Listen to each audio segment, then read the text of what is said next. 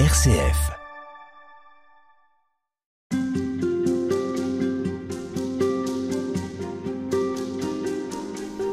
Sœur Marie, on est avec vous pour cette deuxième semaine du carême, ici, à Jérusalem, où vous vivez depuis euh, presque trois ans. Euh, vous êtes bénédictine et notre thème c'est la prière. Alors moi j'aimerais savoir comment est-ce que vous ici vous vivez cette prière à la fois en communauté mais aussi dans vos temps de prière euh, personnels. Vous, vous êtes engagé à la suite du Christ, le Christ priait. Et alors vous dans quelle mesure vous suivez les pas du Christ sur cette question de la prière?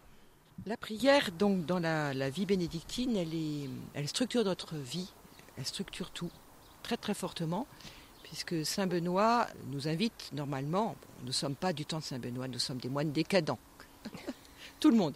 N'en n'en avons plus la capacité, j'ai envie de dire, la capacité d'un homme, d'une d'une femme du VIe siècle, qui était dans une civilisation orale, on n'avait pas, pratiquement pas de livres, hein, très peu en tout cas, même si Saint Benoît justement dit qu'il faut apprendre à lire, enfin il montre très bien, mais une civilisation où le par cœur était très fort, la mémoire très forte. Nous, avons, nous sommes en perte de mémoire, c'est un peu dommage, mais bon, j'invite, je vous invite en tout cas à faire marcher votre mémoire pour la parole de Dieu, c'est très important.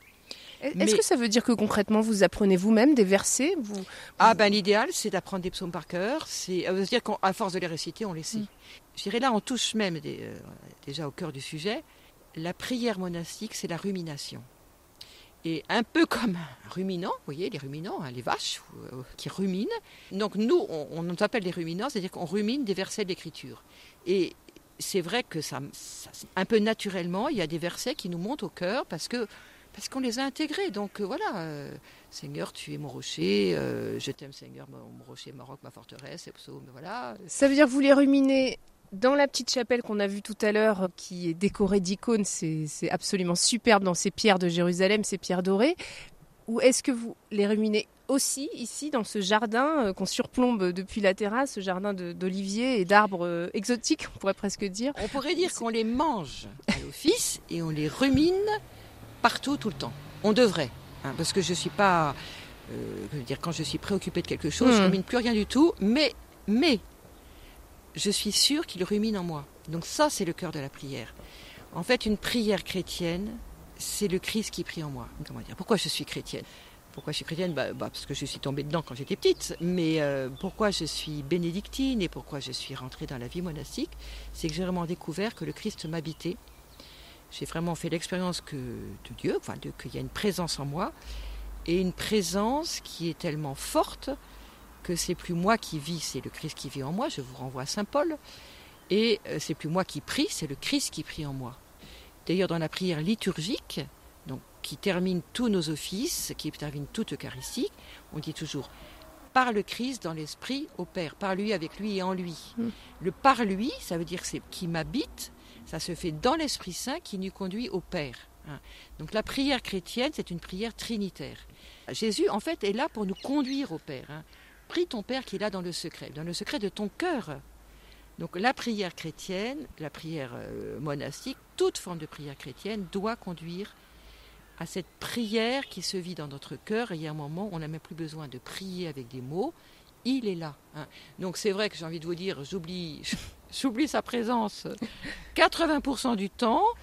Et donc je ne suis pas meilleure que vous, que mes chers auditeurs. Rien n'est jamais acquis, si je comprends Jamais- bien. Rien n'est jamais acquis. Rien n'est jamais acquis parce qu'on traverse des, des moments Mhm. difficiles, parce que quelquefois on, est, on a plein de choses. On a RCF qui arrive et il faut préparer une chose. Voilà, bon, voilà Oui, rien n'est jamais acquis. Mais tout est acquis si on peut régulièrement se replonger dans son cœur. Oui, je dis retoucher celui qui est présent, plus intime que moi-même à moi-même. Je aussi de Saint-Augustin. Bon. Et à ce moment-là, un peu comme euh, quand vous êtes euh, dans la mer, j'aime bien cette image, par moment, on touche le fond et on rebondit. Et en fait, la prière, c'est comme laisser les choses déposer. Quelquefois, on est paumé, on, mais voilà, on touche le fond, on touche Dieu qui est là, et ça y est, on peut rebondir. Et la prière, c'est un peu, voilà, euh, comme c'est vague, alors il y a du sable et tout, il faut que de temps en temps faire silence, ça descend, Dieu est là, et je peux remonter à la surface. Et donc, quand je reviens à la prière des psaumes, qui fait le fond de notre prière, en fait, la prière monastique, normalement, on dit le psautier en une semaine, 150 psaumes. Sachant que les premiers moines, nous dit Saint Benoît, l'utilisaient dans la journée. On n'avait que ça à faire. Bon. Alors, quelquefois, on le fait. Bon, mais bref. Euh, donc, le pain de la parole du moine, c'est les psaumes. Et les psaumes, c'est la prière juive. Jésus a prié les psaumes. C'est extraordinaire. Jésus a dit les psaumes comme je l'ai dit. Sauf que lui, il ne disait pas à la fin gloire au Père et au Fils Saint-Esprit. Il était le Fils. Mais donc, quand je prie les psaumes, je suis avec Jésus.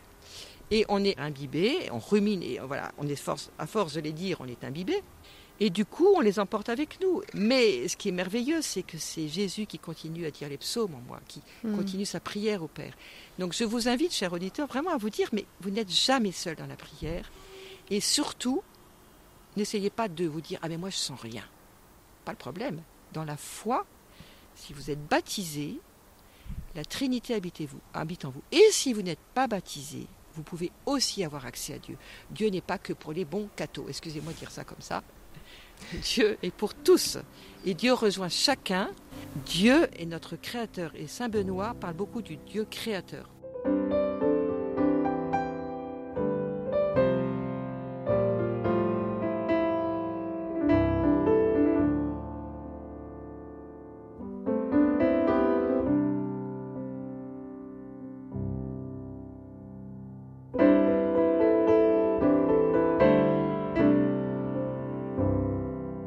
Justement, Saint Benoît, il a écrit sa règle 73 chapitres. Dans l'un d'eux, il est question du carême, de la prière pendant le carême, parce que euh, vous savez, parfois le, carême est ce temps où on souhaite faire vraiment un effort. Certains vont peut-être plus dire à l'aumône, euh, au partage, d'autres vont davantage se tourner sur euh, ce qui est jeune, sur la privation, le dépouillement, et puis certains, et peut-être parmi nos auditeurs, vont se dire, eh bien moi, je vais essayer de euh, mettre l'accent sur la prière. Alors, est-ce que vous aussi, ici, au monastère des, bénédictines, vous, choisissez un effort en ce qui concerne la prière? En tout cas, Saint Benoît, est-ce qu'il vous y invite? Saint Benoît, donc, il a un chapitre, chapitre 49, de l'observance du carême, qui est un très beau chapitre. Ce qui est très fort, c'est le seul chapitre où Benoît parle de la joie le seul chapitre sur 73. Dans ce chapitre, qui nous, deux fois, il nous invite à attendre la Sainte Pâque dans la joie du désir spirituel. C'est magnifique comme phrase. Attendre la Sainte Pâque. Il doit y avoir une joie qui s'éveille dans le désir de célébrer la résurrection et dans le désir de cette rencontre avec le Christ. Donc je vous invite vraiment à... Il faut surtout pas avoir des phases de carême, hein, d'enterrement, non, c'est là on a tout faux. Nous, on a une petite tradition locale, le jour du carême, là, le mercredi des cendres. Donc ici, à Jérusalem À Jérusalem, ou dans ma communauté où j'étais avant, on faisait ça, on, apporte un mouchoir propre et euh, je donne du parfum à chaque sœur. On verse, je verse du parfum sur ce mouchoir pour sentir bon. La bonne odeur du Christ, l'odeur du parfum. Voilà. D'ailleurs, euh, on met un peu de temps à ce que le mouchoir ne sent plus le bon parfum. Mmh. C'est voilà, on débute le carême avec la joie on va vers la joie et on doit être dans la joie. C'est-à-dire, pour finir, chaque sœur repart avec son mouchoir. Bien sûr. Si elle l'a oublié, je lui en donne un. et Jean Benoît dit, il doit offrir quelque chose à Dieu dans la joie du Saint-Esprit. Donc c'est une joie qui vient vraiment, une joie spirituelle. Et si on offre quelque chose, d'ailleurs, euh, sans amour et sans joie, on n'offre rien. Hmm. Si vous offrez quelqu'un, un ami, un cadeau, il dit, écoute, voilà, prends ça et avec une tête d'enterrement, bah, il va le prendre, mais il va se dire est-ce que c'est vraiment un cadeau mmh. Le sourire qui va avec, ça, change tout. Et voilà. Et moi, j'aime beaucoup le carême. Hein. C'est un temps, c'est un, temps très fort de joie. C'est un temps où Saint Benoît nous invite à une prière pure. On va pouvoir en reparler, mais effectivement, voilà, ça c'est Jérusalem. Hein. beaucoup de bruit à Jérusalem. Très vivant. Voilà.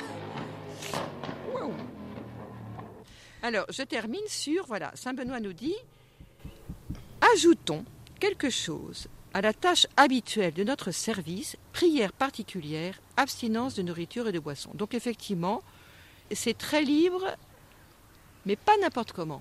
C'est-à-dire qu'en fait, normalement, on va dire à l'abbé la, ou à la, à la prieure, comme moi, écoute, voilà, pendant le carême, je sens que là, quelque chose, il y a peut-être un effort que je dois faire, ou j'ai envie de, écoute, est-ce que tu m'accordes de veiller plus? Voilà, est-ce que j'aimerais bien tous les jeudis soirs veiller un peu plus? Ou euh, ben, je vais dire euh, le chapelet, ou... Euh, voilà, en fait, c'est chacune est libre, mais la sagesse de Benoît qui dit, sans la permission du Père spirituel, hmm. ce sera tenu pour présomption et vaine gloire. C'est-à-dire que le malin sait très très bien nous toucher là où on a envie de faire un effort. C'est très subtil ça. C'est-à-dire c'est une question spirituelle ça. C'est-à-dire qu'en fait, dès qu'on a envie de faire mieux, le malin va nous dire Ah, c'est super, tu fais mieux. Donc l'orgueil peut s'y mêler. Et à la limite, la prière va dire Ah non, non, toi le carême, mais ben, au contraire, tu vas dormir parce que je te trouve très fatigué. Et donc on va, on va pouvoir peut-être dire Eh ben peut-être lieu de jeûner, tu vas manger un peu plus parce que en fait le but c'est pas d'être insupportable, pas le but c'est pas d'être une athlète, c'est de donner le maximum d'espace à Dieu pour qu'il fasse son travail en nous. Franchement, je, vous inviterai vraiment à vous dire où est-ce que finalement, dans ce carême, il y a besoin un peu de vacances, vacarrer, d'ouvrir de, l'espace, d'ouvrir de... Voilà, et si vous disiez simplement, eh bien, euh, je vais me poser tous les jours dans un coin un peu tranquille, et puis je vais faire silence, cinq minutes. Puis je vais aller dire au Seigneur, oui, je sais que tu m'habites. Je te rends grâce parce que je suis vraiment rempli de ta présence. À toi de jouer.